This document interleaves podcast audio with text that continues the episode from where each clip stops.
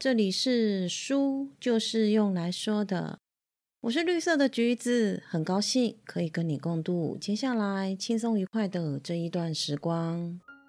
对于别人的邀约或者是请求，你是不是会下意识的直接说好？但是你有没有想过，每一个人拥有的时间都是相同的。当你把时间用来做别人的事情的时候，变相的就是减少了自己可以安排运用的时间。像我这个人呢，还有一个不算太好的习惯，因为不好意思拒绝别人，就硬做了违背自己心意的事情，最后呢就会责怪自己，造成心理内耗。为什么对任何事我们几乎都会说好呢？我们又该如何把“不”这个字流畅的说出口呢？首先，我们先来聊一聊无法坦率拒绝别人的原因。由于教育跟世俗关系，我们认为说不无理又自我，这样子根深蒂固的想法影响了我们的价值观。因此，成年后的我们会想要展现出我们认为更高尚和更值得尊敬的形象，结果呢，就变成了我们一直在答应身旁人的要求，就算感到厌恶。依旧如此，这种迎合别人的思维，也让说不产生了心理的不自在。因为不想承受说不之后那短暂的不自在，我们只好答应下来的说好，然后再责怪自己。社会的洗脑让我们会想帮别人的忙，想跟别人有交情，不想伤害别人，甚至是会有一种别人需要自己，非我不可的感觉。我们变成盲目的答应别人的所有请求，苛求自己不断满足别人的需求，而忽略自己内在的想法，让自己活在逼死自己的节奏里。除了教育和世俗之外，对未来利益的期待也会让我们很难说不。你无法拒绝老板的要求，因为你害怕无法升迁；你答应了朋友的请求，是因为你害怕说不。会使你的生活没有那么精彩。我们会担忧可能无法善用一些机会，因此就算知道拒绝比较恰当，还是会答应他人。了解了总是说好的原因之后呢，应该让自己从认为说不是卑劣、是人险、是自私的谬误想法中挣脱出来，才能跨越迈向自由人生的第一步。在察觉到自己的问题后呢，才能做出改变。那究竟要怎么改变呢？我本身就是一个不太会拒绝人的人，面对别人的请求，不论再如何不愿意，我还是会违心的说出好。但是经过社会的磨练打滚，我对自己越来越怀疑和否定，感到不太对劲的我，开始去反思了。为什么总是我去牺牲，然后成全别人，最后自己什么都不是呢？迟来的叛逆开始发作。我告诉自己要学着不要什么事都答应。一开始我用的方法跟作者的一样，面对别人的邀约和请求，一律先用“我考虑一下”来代替“好”这个答案。先建立起一套制式的回答，让自己不要下意识的就说好。换句话说呢，就是先拖着再说吧。制式的回答让一开始不知道怎么拒绝别人的我有了稍微喘气的机会，让我有时间可以观察心里真实的意愿，顺便把我的时间安排再复查一次。这是这个方法很不错的优点。但是我觉得这个方法应该要有配套，不然时间久了，真的会让你连朋友都没有了。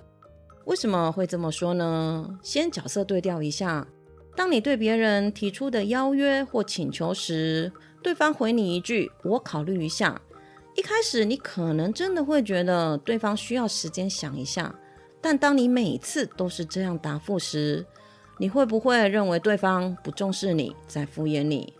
到最后，对方要不疏远你，要不就是再也不会邀约你了。虽然想要自由的生活，但人真的可以独善其身吗？我觉得很难。我们还是需要跟别人有互动，才能更好的生活在这个社会中。所以我们要把握的应该是分配的比例，让天平不会只偏向一边。我考虑一下，这个制式的答案并不是不可行，但是要看运用的时机和对方的个性。假若对方只是邀你一起吃个晚餐，啊，你还要回答我考虑一下，这是不是很怪异？如果真的不能，或者是不想去，就找一个借口推了，会比我考虑一下更合适。但若对方是邀请你去垦丁度假三天两夜，这个时候我考虑一下就是合情合理的答案了。毕竟要空出三天的时间，总是要考虑一下金钱和一些事情的处理，自然无法一开口就说好。但最好要加上可以回复的日期，让对方知道你是真的需要安排其他事情的时间。用加上日期的方式向对方表达你的诚意，让对方了解你不是随口一说。同样的方法，但因时制宜，就能让你活得更好了。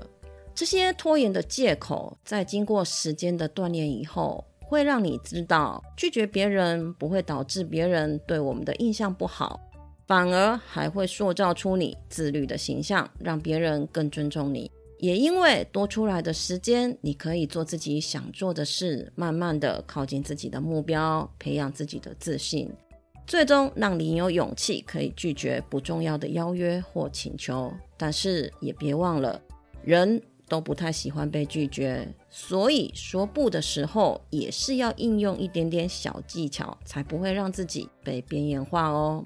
直接说不显得太直率，有点失礼。当我们想拒绝朋友和家人，不要用不当成开头，而是直接解释理由或原因，这样才不会看起来很无情。比方说，我另外有约了，最近的事真的太多了。我不太习惯这样做，等等，这样的说法会减少对方心里的排斥感，也让你照样能拒绝别人。如果真的想用“不”当开场白，那就可以提出你更喜欢的替代方案，借此缓和一下气氛。